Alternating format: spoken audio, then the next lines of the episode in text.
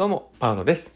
今日はですね、お休みだったところもあってですね、まあ子供たちとまた遊んでいたんですけど、まあ今日はね、なんか知らんけど外に出るっていうのに、結果もね、緊急事態宣言が明けたというところもあるんですけど、なんかあんまりね、外に出たくなくて、最近こう動画をね、みんな見たりするのが早はまっててというか、まあそれでもう結構ね、時間を費やしてしまって、てたりして、まあ、ある、ある程度ね、区切りはするんですけど、やっぱりそこにね、フォーカスが当たっちゃうので、なんかこう、うん、あまり外に出るのも、なんかこうね、自分のタイミングにあった時しかこう出てくれなかったりして。まあ、そんなね、子供たちと、ね、やってたんですけど、なんかね、一番下の子なんかね、こう、なんか外出ないんだと思って、僕はぼーっとしてたらね、いきなり僕のそばにやってきて、口の中にクッキーを詰め込むっていうね、ちょっとね、これ、口パサパサなって、俺いつか死ぬよと思いながら、うん、あの、口の中ね、目いっぱいになった、をね、僕の、こう、口の中をね、もっさもっさしながらね、ほんと喉詰まりながら 詰まりそうになりながら、まあそのね、場を乗り切った感じがありました。まあそのね、ちょっと猟奇的な、あの、長女がいるという まあそんな感じで、まあ、今日のね、放送を始めていこうかなと思っております。えパールのマインドブックマーク。この番組は日々生活の中で思ったことや感じたことの中から聞いているあなたが生き生き楽しく人生をできるエッセンスのなる情報を私が勝手に楽しみながらお届けしています。はい。ということで、えー、今日も収録を始めております。皆さんどうお過ごしでしょうかえー、今日はですね、どんな話をしようかなっていうところなんですけど、考えると悩むが違うけど、悩むでとどまるわけみたいなところを少し話をしてみたいかなと思っています。で、えー、まあ今日ね、さっき言っね、あの話で出した、え考えるってことと悩むってことの違いですね。で、それって、あの、実際みんなどういうふうに捉えてるのかなとは思うんですけど、僕ね、実際意味を知らなかったんですね。だから、実際わかんないなと思ったんで、辞書を調べてみてですね、考えるっていうのを書いてあることをちょっと読んでみますね。で、知識や経験などに基づいて、道筋を立てて、え、頭を働かせる、で、判断する、結論を導き出す、予測するとか、意図する、えー、決意するみたいなそういうところが含まれていると。で、考えるっていうのは大体筋道を立てて、えー、ま、知識とかね、経験とかを基づいて考えて、結論を出したり、あの、決意を固めたり、あの、予測をするっていうところがあるということですね。で、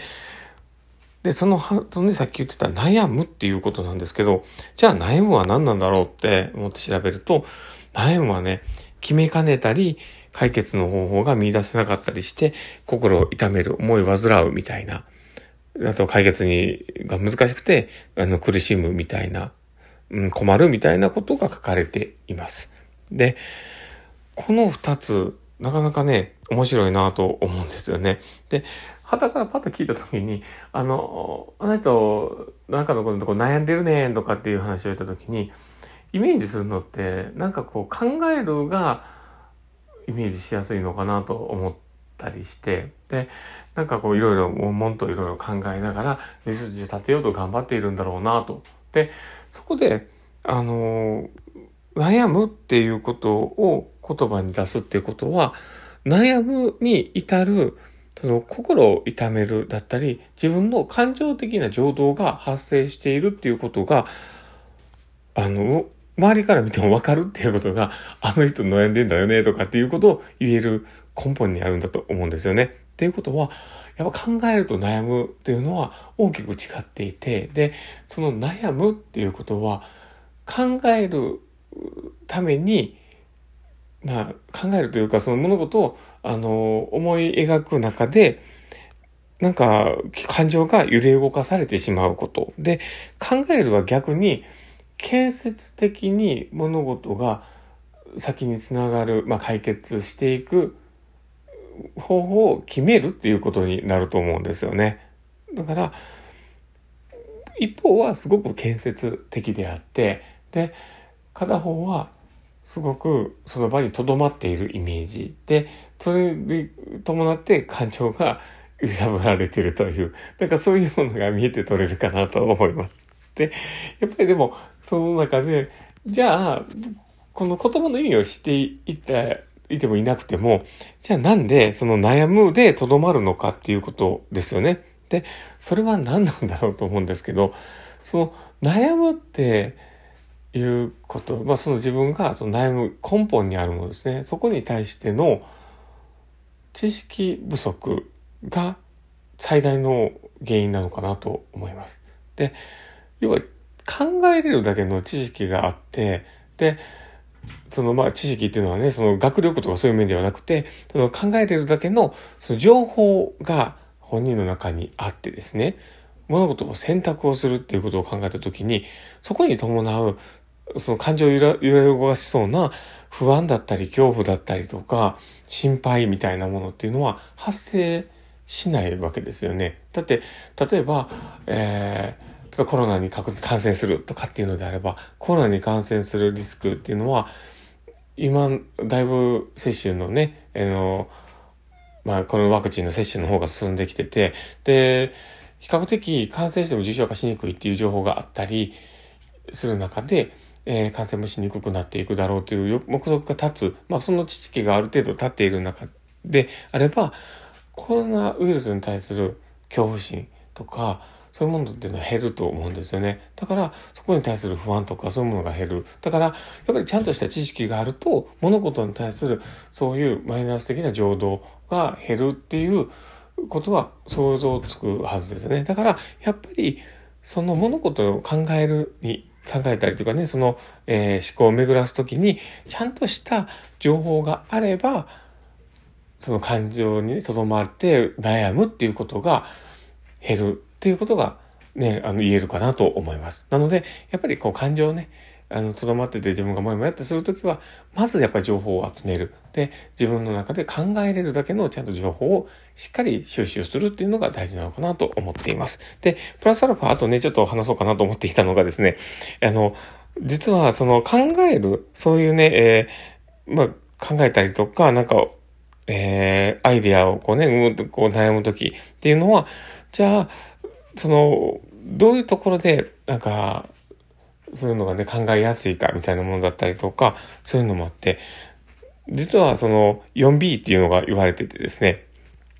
その 4B っていうのは4つの B っていう意味なんですけど、B のね、ところが、えー、バスルーム、バス、ベッド、ビアってそのまま書いてあるんですけど、で、まあそれは、あの、一つは入浴中とかトイレ。で、あとはバス、バスはまあ移動中っていうところですね。あと、ベッドは寝室だったり睡眠中とか。あと、あの、バーっていうのは、あの、お、お酒を飲んでる時とか。まあそういう形になってます。で、その4つっていうのは、まあ、実はね、その、考えるときに、あの、アイデアが生まれやすい状況っていうところで言われてて、考えやすい状況っていうのを言われてるんですけど、じゃあそれはなんでかなっていうとこなんですけど、それは、要は、そのさっきの、ね、4つ思い浮かべてもらうと、まあ、自然とぼーっとしたり、自然と、あの、リラクセーションが発生する環境っていうのは言えてるのかなと思います。僕なんか特に、あの、通勤が電車なんで、その移動中とかっていうのは、結構いろいろものを考えたりとか整理をするのをすごく活用しているので、まあそういうものもできるし、あの寝る前とかね、うん。まあ、お風呂の時もね、あの子供たちがいるんで、まあ、子供たちわちゃわちゃしてるか考えないですけど、まあ、一人で入る時はね、いろいろ物事を考えるのにすごくいいかなと思ったりするので、やっぱりそういうリラックスして発想を巡らされる環境っていうのはすごく大事かなと思います。だから、さっき言ってたような、その 4B っていうところもちょっと意識をして、で、考える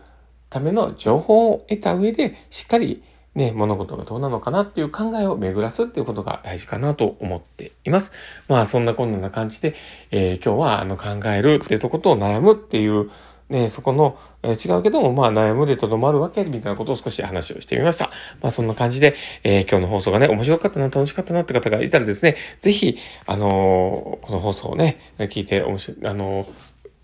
ラジオトークの方にですね、そういう、あのリアクションをね、残せるやつがあるので、あの、フェイスマークだったり、ハートマークだったり、リキだったり、いろいろね、押すボタンがあるので、もしよければ、あの、リアクション残していただけたら嬉しいなと思っておりますし、あの、お便りとか、あのいただくとね、本当にありがたいなと思ってて、いつも、あの、読ませていただいて、かん、ちょっとこうね、心をね、あの、ほっとさせていただいたり、あ、伝わってるんだなっていう自分の実感にもつながっております。本当にいつもありがたいなと思ってます。で、あと、あの、ツイッターの方もね、やっております。あの、特に大したことつぶやいてないんですけど、今日なんてのクッキーの話をね、あの つぶやいてましたけど、まあ、そういうね、大したことつぶやいてないんですけど、もしよければ、あの、フォローいただけたら、もしかしたら、あの、有益な情報がまたつぶやくこともあるかと思うので、よろしくお願いします。ということで、えー、今日の放送はこれで終わりたいなと思ってます。この放送を聞いたあなたがですね、明日も素敵な一日になりますように、というところで、ではまた